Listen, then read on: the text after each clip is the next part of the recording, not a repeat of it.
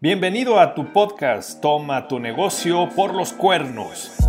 Te invitamos a disfrutar una copa de vino mientras escuchas al contador Raúl Lagunas, al licenciado Eric Hernández y al coach de negocios Alfredo Gutiérrez. ¿Cuál será la nueva idea brillante que te llevarás hoy? ¡Comenzamos! ¿Qué tal amigos? Bienvenidos a este capítulo en especial que tenemos ahora con esta segunda temporada de Toma tu negocio por los cuernos. Tenemos una sorpresa para ti. Bienvenido, licenciado Eric. ¿Qué tal, Freddy? ¿Cómo estás? Buen día, un gusto estar nuevamente aquí con ustedes, participando en esta tercera temporada que estamos iniciando ya. Eh, Freddy no lleva la cuenta porque ya llevamos tantos inicios y arranques de temporada que no sabemos en cuál va. Contador, ¿cómo estás? Bienvenido. Hola, ¿qué tal? Buenas tardes, un gusto estar con ustedes y con nuestro invitado, grata persona. Y justo de él vamos a platicar, Raúl y Eric. Tenemos como invitado a nuestro gran amigo José Ortega, que tenemos el gusto de hace algunos años trabajar juntos, conocerlo, una historia de un empresario que le ha tocado vivir de todo tipo. Eh, empieza desde, como muchos emprendedores, esa historia que empieza en la cochera de una casa con pocos recursos, pero con mucha idea, con mucha pasión. Crece el negocio eh, que hoy eh, se llama Autechnic y que ahorita nos va a platicar de una nueva empresa más que también hace pocos años se genera paralela a Autechnic, es ahora Segelmac, la segunda empresa, y eh, una historia interesante desde cómo va creciendo hasta un día de repente le renuncian todos los empleados y, y casi volver a empezar de ceros, endeudamiento, a veces casi a punto de la bancarrota y después un auge, un crecimiento impresionante con José. Hoy también tengo el gusto de presentarlo no nada más como un gran empresario de éxito, especialmente en el tema de la industria automotriz y por eso el tema que te vamos a invitar, José. Y con el gusto también de decirle que además ahora ya también como coach certificado, que también está ayudando a más eh, empresarios. Una vez se acercó conmigo, quiero seguir compartiendo esta experiencia y ayudar a más empresarios en esto. Su abundancia, su corazón de, de compartir nos ha invitado aquí a Raúl, a Eric y a mí a tenerte aquí, José. Bienvenido con nosotros en Toma tu negocio por los cuernos. Muchas gracias, encantado de estar con ustedes, con mi coach Freddy, con mi contador Raúl y con mi eh, abogado. Eh, son gente que conocemos desde hace un buen rato y que compartimos mucho conocimiento y encantado. Yo los he estado escuchando y por supuesto que un honor para mí estar el día de hoy con ustedes. Para nosotros igual, José, bienvenido. Y el tema que queremos platicar con todos los que nos escuchan, de donde sé que va a haber mucho valor que nos vas a poder compartir, es el tema del nearshoring que se ha puesto de moda últimamente, que vemos en los anuncios que hablan mucho de la gran ventaja que tiene México en este momento, una gran oportunidad. Pero ¿por qué no empezamos por que nos digas qué es eso del nearshoring? ¿Qué significa eh, nearshoring eh, y sobre todo desde tu experiencia, cómo ves que impacta esto a nuestros negocios? Claro, sí, muchas gracias. Bueno, pues el nearshoring consiste en mudar las empresas de otro país. Eh, que ahorita va a ser más comúnmente de China, pero de varios países está habiendo mucha inversión y acercarlo al mercado, al mercado eh, pues de Estados Unidos básicamente en este caso. En sí es acercarlo a donde sea más barato y sabemos pues que entre Canadá, Estados Unidos y México, pues el más barato es, es precisamente México, es evidentemente en el tema del salario, para, en, en general, no solo para los obreros, sino para toda la, estructura, la electricidad, los combustibles, los insumos y bueno, no estoy seguro si los impuestos, pero podría ser. Entonces es acercar y derivado del tratado del TEMEC, en donde se estableció que el 70% de los insumos que se utilicen en la fabricación de las cosas en eh, estos tres países debe de, debe de salir Estados Unidos. O sea, en Estados Unidos los autos eh, que se producen deben de tener un 70% de integración que se fabrique en, alguno de estos tres países. Y entonces eso implica que se vengan una gran cantidad de empresas y de inversión, como estamos escuchando, a México para estar cumpliendo con el tema. Por ahí decía el Banco Interamericano este, de Desarrollo que el principal beneficiario en todo, o el que va a tener el gran beneficio del nearshoring en toda América va a ser México.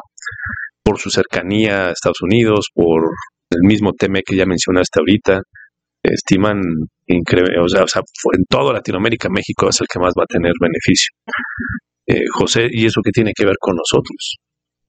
Bueno, pues que definitivamente hablo desde el punto de vista de la industria automotriz, que es donde yo estoy metido, y pues está provocando ya en este momento un incremento en los requerimientos. Hay eh, varios de nuestros clientes están incrementando sus plantas, eh, están haciendo una tercera planta, expandiendo y por supuesto recibiendo incrementos en sus requerimientos. Eso implica pues que la venta es aquí. Eh, hace un par de años, antes del TEMEC, uno de nuestros clientes que tiene plantas en Europa, en Sudamérica y aquí en México, eh, se peleaban, por decirlo así, interplantan en los proyectos a ver a qué planta le iban a mandar el, negocio. Y entonces, aunque todo se iba a enviar a Estados Unidos o inclusive aquí a México, pues revisaban qué planta iba a producir. Hoy, pues por el tema de que tiene que ser primordialmente en México, hay plantas que ya están paradas fuera de México y todo lo están produciendo aquí. Entonces, evidentemente, se va a requerir más capital humano y con eso, pues en nuestro caso que hacemos maquinaria industrial, pues van a requerir incremento en maquinaria industrial para hacer mayor incremento en la eh, no sé, Pepe, históricamente México ha tenido varias oportunidades únicas. Allá en los ochentas éramos ricos, nos dijo cierto presidente, y luego, oh, sorpresa, después en el TLC, pues que ahora sí éramos del primer mundo y después, pues, oh sorpresa.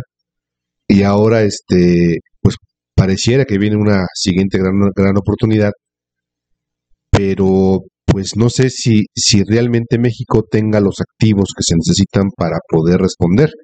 Estoy hablando de mano de obra calificada, el tema del agua que mucha gente este, no consideró real pero creo que por la explosión demográfica que implican estas plantas puede ser un problema. El tema de la energía limpia y barata. Este, ¿Qué opinas? ¿Crees tú que México sí pueda eh, hacer frente a, este reto? Definitivamente, como bien lo dices, es un reto. No está solucionado al día de hoy. Eh, se tiene que trabajar fuerte para poder tener la mano de obra calificada. Eh, uno de los beneficios que yo veo es que, pues ahorita, eh, como las empresas van a buscar llevarse a la gente, pues tendrán que ofrecer mejores salarios.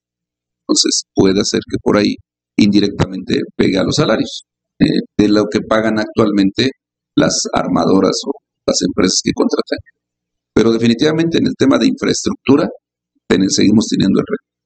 Entonces, sí necesitamos como empresarios, como país, ver las oportunidades y verdaderamente abrazarlas. ¿sí? Esperemos que el gobierno dé apoyos. Esto va a llevar varios años, así que pues tenemos que buscar los apoyos porque el crédito en México pues, es altísimo. ¿sí? Entonces realmente los empresarios tenemos que vivir de nuestros propios recursos y eso es lo que hace el tema bastante. A mí me gustaría eh, ver otra, desde otra óptica, es, este mismo fenómeno. Hace 15 años hablábamos de la globalización y cómo podía haber un intercambio de que un producto tenía partes que se, se estaban produciendo en 10 países, ensamblando en otros dos o tres y comercializando a nivel mundial. Obviamente esto con la idea de eficientar costos y hacer partícipe de una economía global, etcétera.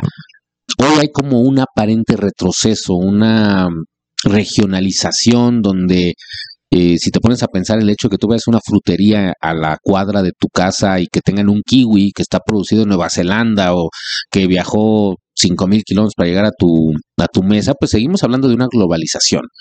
Curiosamente, este fenómeno creo que va más a la industria y no sé si estamos cayendo ahorita que el contador parafraseaba presidentes en, en aquella frase que decía tan, tan lejos de Dios y tan cerca de Estados Unidos, ¿no? El hecho de que nosotros le estemos apostando a amarrar nuestra economía a la producción de un país que definitivamente es poderoso, que tiene una economía bollante, pero que cuando le va mal, le va, pero mal, duro y nos va mal a todos. A veces creo que somos muy eh, anglocentristas porque hay un mercado chino, hay un mercado asiático, hay un mercado hindú muy grande, te digo tan grande que tienen sus, eh, su independencia comercial realmente de, Europa, eh, de Estados Unidos, como nosotros que, que, consumimos más este, este lado del mundo. Pero no sé si el cerrarnos a, depender solo de una economía pudiera ser contraproducente a un largo plazo para el país. Y la que más me preocupa a mí es que, como lo decías José hace un momento, el, tratado es proteccionista, es para América del Norte. Y de los tres somos el más barato, lo cual diría que estamos eh, en mejores condiciones de crecimiento, pero no hay que perder de vista que es por barato, no necesariamente por bueno, no necesariamente por capacitado, sino por barato. Y el día que esta tendencia se revierta, como todas las modas que son cíclicas, pues nos viene a ganar China, nos viene a ganar India, que son más baratos y que son más capacitados, que tienen más tecnologías. Y no sé si la apuesta de México sea la correcta necesariamente en, el decir, pues bueno, tenemos una solución temporal porque vendrán muchas fuertes de empleo. Me acuerdo cuando llegaron las grandes maquilas que se pusieron en la zona fronteriza para producir y vender a Estados Unidos directamente.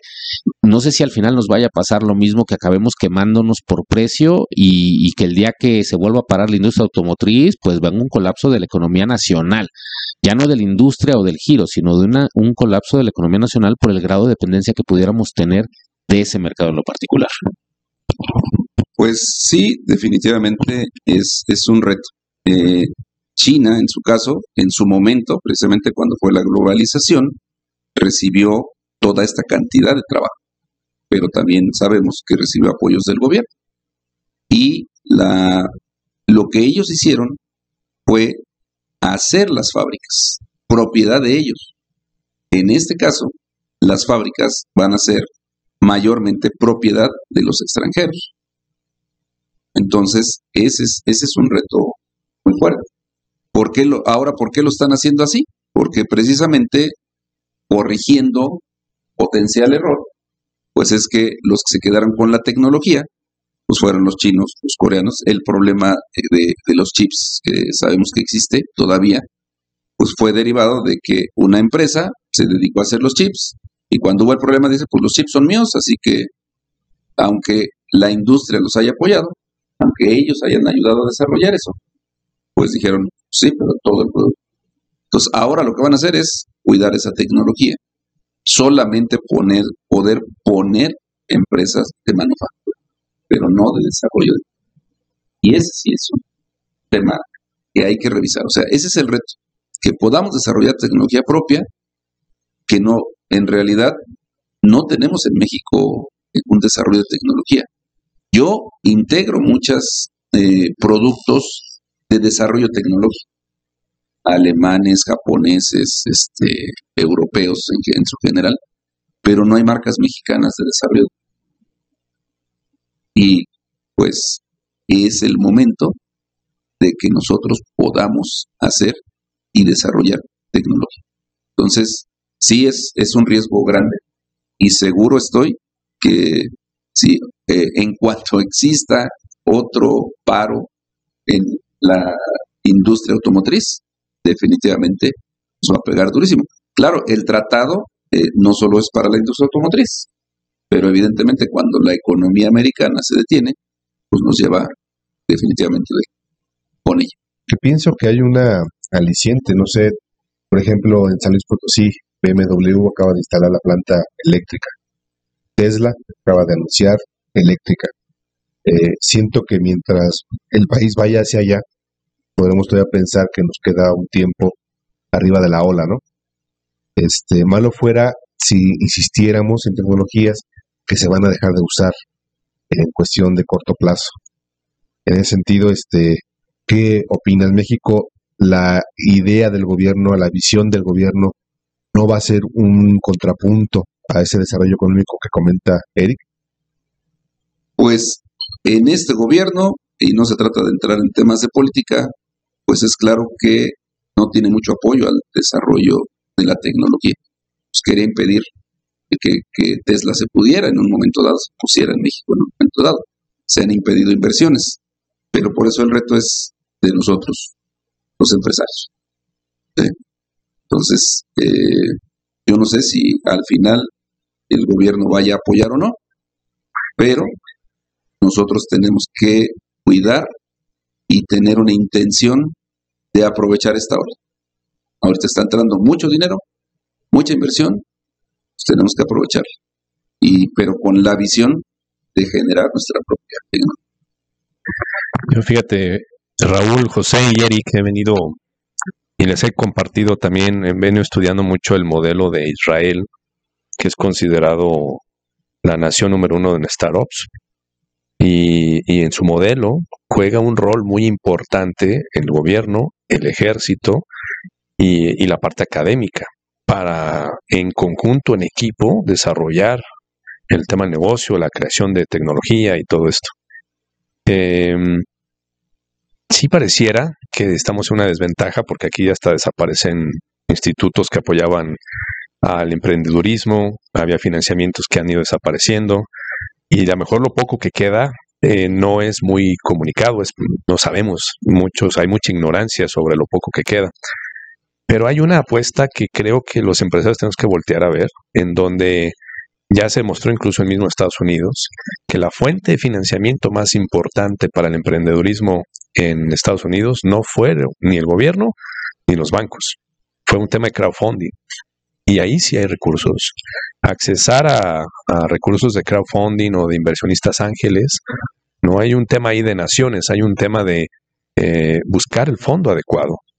Y a veces creo que también es el lado me gusta que dices, José, no sabemos qué va a pasar con la intención del gobierno de aprovechar esta oleada que tiene México o no aprovecharla, pero sí podemos nosotros desde el mundo empresarial tomar control de esa oportunidad, eh, eh, eh, dominando un poco más el tema, de entender mucho mejor cómo llegar a esos fondos, cómo accesar. Y la verdad es que hay unicornios mexicanos hoy que, que se pueden desarrollar o que se han dado casos de éxito a raíz de, de, este tipo de acercamiento, estos financiamientos con esto quiero decir que no sea una excusa para aprovechar la oportunidad, ¿no? Coincido contigo, Freddy, y, me meto un poquito antes de que José lo conteste, porque creo que es importante eh, recordar por ahí a los viejos economistas que, hablaban de esa mano invisible en la economía, ¿no? Que se acomoda los recursos, todo esto. Eh, de, de, la crítica que le podamos dar a los gobiernos, creo que es quedarnos dentro del marco paternalista de que me resuelvan, ¿no? O sea, cuando veo que le resuelven a otro me molesta, pero quiero que me resuelvan a mí. Y el ejemplo que tú estás dando ahorita, Freddy, de, los grandes unicornios mexicanos que hay, no son por apoyos de gobierno, son por apoyos particulares porque saben que es un negocio, porque la gente invierte en lo que cree que va a producir. Entonces, eh, si esta ola realmente lo es, vamos a ver muchos empresarios, mucho nivel de inversión privada buscando aprovechar esa ola, ese giro, y, y si no la hay, creo que también va a ser eh, un indicador, un medidor de decir, a lo mejor no es la panacea que esperamos, por eso no le estoy invirtiendo, por eso no vale la pena hacerlo. En alguna ocasión platicábamos de que no hay, no hay que inventar el agua tibia ni, descubrir el hilo negro. Hay que ver qué está haciendo el mercado nacional, hay que ver qué está haciendo el mercado internacional y eso a un nivel microempresarios eh, de pymes o en nuestras regiones nos puede decir hacia dónde podríamos apostar para desarrollar tecnologías o para hacer manufacturas o para integrar eh, procesos, etcétera, pero si no se está viendo eh, un interés por el capital privado, puede ser que estemos viendo el oasis por allá en un reflejo y que no sea la realidad. Pues vamos cerrando, si les parece bien, eh, una pregunta que tenemos para ti, José, con este tema. Imagínate con lo que hemos platicado ahorita, nearshoring, las oportunidades para México, todo lo que, también tu experiencia en el tema de industria automotriz. Si pudieras poner en una mesa, en un restaurante, con una muy buena copa de vino, a una persona que tú admiras para tener un diálogo de donde llevarías mucho valor sobre este tema, ¿a quién invitarías a tomar esa copa de vino y por qué lo invitarías? Indudablemente a Richard Branson. Eh, ¿Por qué? Para que me invite a su isla. No. no, porque creo que me identifico con él. leí su libro y me hizo mucho sentido el cómo trata a sus colaboradores. ¿sí? Eh, entonces, ah, me encantaría eh, poder eh, platicar, que me compartiera sus mejores experiencias, sus mejores resultados. Ese es me encantaría tomar de vino y que todavía existen. Y si, si lo logras, me invitas que yo también me sumo a esa copa de vino. Ah, bueno, pues vamos, vámonos este, sumando a, a viajar a su casita. Muy bien. Raúl, Eric, ¿algo más para cerrar? No, pues que si nos vamos todos a la isla, ¿cómo no? Muchas gracias por tu presencia. Pues para mí el, invitar a todos los podescuchas a que estos temas nuevos los investiguemos. A veces nos quedamos desde la orilla de la ignorancia, de, de no investigar, aunque no sea de, mi giro, que no aparentemente no me afecte. Creo que son eh, tendencias que se pueden aprovechar, que definitivamente nos favorecen, nos perjudican a todos a micro y a macro escala y mantenernos informados de las cuestiones económicas, financieras que están sucediendo en nuestro país, de las políticas que se siguen, de las inversiones. Creo que el estar, el, tener información vale dinero hoy y, es el que esté más informado, pues es, el que tiene más recursos. José, muchas gracias. Gracias que nos acompañaste. Por favor, si alguien te quiere contactar, LinkedIn, tus empresas, ¿cómo te encontramos? Bueno, eh, las empresas es www.autechnic.com o Autechnic en Facebook, LinkedIn y www.segelmac.com o en igual LinkedIn y Facebook, Segel. Ahí nos pueden localizar y por supuesto contactar con Autechnic TCH, TCH, ¿cierto? Y termina con CK. Sí. Eh, es NIK. NIK. Y Segelmac es Z. Z-E-G-E-L-M-A-C-K. Perfecto. Ahí te podemos encontrar. Y en LinkedIn también estás como José Ortega, ¿cierto? José Ortega. Pues quieren tener contacto con José, les agradecemos mucho habernos escuchado. Y de nuestro siguiente invitado, que tengan un gran día. Esperamos que hayas disfrutado de este capítulo. Por favor, envíanos tus comentarios, tus preguntas, cuál te gustaría que sea el siguiente tema. Síguenos y manda tus comentarios en redes sociales. Te esperamos en nuestro próximo capítulo. Toma tu negocio por los cuernos.